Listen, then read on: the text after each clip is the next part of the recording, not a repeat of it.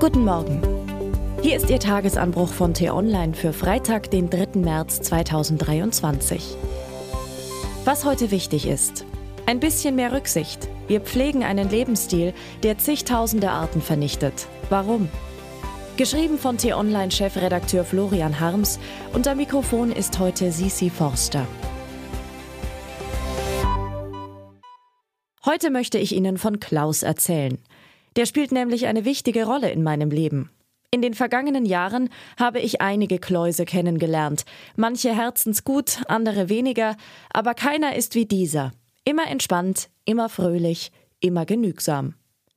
Dem Klaus reichen ein paar Quadratmeter für seinen Alltag. Ein Dach über dem Kopf, Petersilie morgens und Möhren abends. Ah, und Dill natürlich.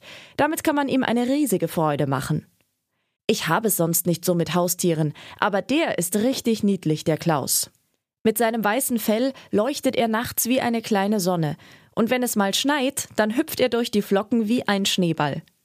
Gemeinsam haben wir Corona überstanden, gemeinsam gehen wir durch dick und dünn. So wie mir geht es Millionen Menschen. Sie mögen ihren Hasen oder ihren Wauwau, sie lieben ihre Katze, ihren Piepmatz oder ihre Fische, sie teilen ihr Leben mit Vierbeinern, Flossen oder Flügelträgern. Das Schicksal von Tieren rührt viele Menschen sogar stärker als das anderer Zweibeiner. Als vor ein paar Wochen in einem Berliner Hotel ein riesiges Aquarium platzte und tausende Fische verendeten, war die Anteilnahme größer als bei manchem Unglück mit menschlichen Opfern. Nun frage ich mich, wenn es so viele tierliebende Leute gibt, und das ist ja vielerorts auf dem Globus ähnlich, warum misshandeln wir dann so viele Tiere so brutal, foltern sie oder rotten sie ganz aus? Warum kauft man Eier aus Käfighaltung im Wissen, dass abertausende Küken geschreddert oder vergast werden? Warum trinkt man Billigmilch und isst Hackfleisch für 79 Cent die 100 Gramm, deren Spender in Mastknästen zu Eutermonstern aufgepumpt und in stickigen Lkw durch halb Europa gekarrt werden, bevor man sie in Schlachtfabriken verbluten lässt? Das Kostenargument allein lasse ich nicht gelten. Jeder kann sich in einem Land wie unserem auch mit wenig Geld schmackhaft, aber tierschonend ernähren. Wollen viele aber offensichtlich nicht. Ob auf dem Teller, auf der Straße oder im Kleiderschrank. Die Mehrheit der Menschen pflegt einen Lebensstil, der rücksichtslos ist und nach und nach zigtausende Arten vom Antlitz des Planeten ausradiert. Mehr als 7000 Tierarten in Deutschland gelten als gefährdet oder sind sogar vom Aussterben bedroht. Darunter bekannte Gesellen wie der Feldhamster und das Birkhuhn, die Sumpfschildkröte und der Luchs. Weltweit sind es 41.000 Arten, neben Tieren auch viele Pflanzen. Daran sollten wir uns nicht nur heute erinnern, am Tag des Artenschutzes. Der wurde vor zehn Jahren in Erinnerung an das Washingtoner Artenschutzübereinkommen von 1973 eingeführt. Damals schworen mehrere Länder, die Vielfalt des Lebens auf der Erde zu erhalten. Nach und nach haben 183 Staaten den Vertrag ratifiziert. Sie halten sich aber nicht daran.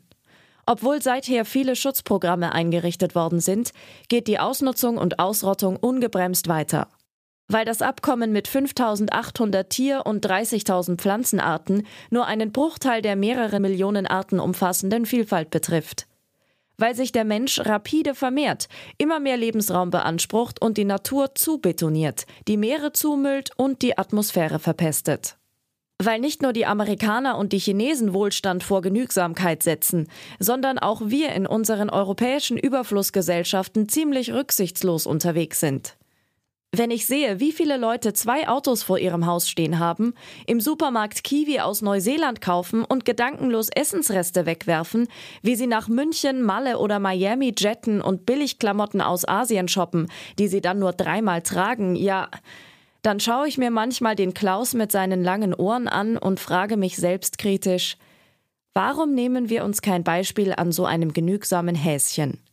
Muss ja nicht bedeuten, dass wir nur noch Dill und Petersilie knabbern, aber ein bisschen mehr Rücksicht auf all die anderen Lebewesen müsste doch machbar sein, oder? Was heute wichtig ist. Der Bundeskanzler besucht heute US-Präsident Joe Biden in Washington.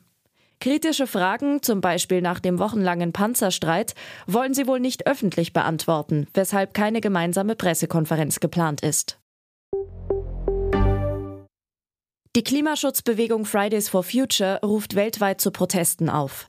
Die Aktivisten fordern den Kohleausstieg bis 2030, eine vollständig erneuerbare Energieversorgung bis 2035 und das sofortige Ende aller Subventionen für fossile Energieträger. Fahren oder nicht fahren ist hier die Frage. Während FDP-Minister Volker Wissing die Verkehrsprognose bis 2051 vorstellt, ruft die Gewerkschaft Verdi zu Warnstreiks im öffentlichen Nahverkehr auf. Das war der T-Online-Tagesanbruch, produziert vom Podcast Radio Detektor FM. In unserer Wochenendausgabe ziehen wir eine Bilanz der Corona-Pandemie mit der Frage, wie gut wir für eine mögliche nächste Pandemie gewappnet sind. Und kennen Sie den neuen T-Online-Podcast Grünes Licht schon? Darin gibt es in 10 bis 15 Minuten Tipps für einen nachhaltigeren Alltag. Vielen Dank fürs Zuhören und Tschüss. Ich wünsche Ihnen einen schönen Tag. Ihr Florian Harms.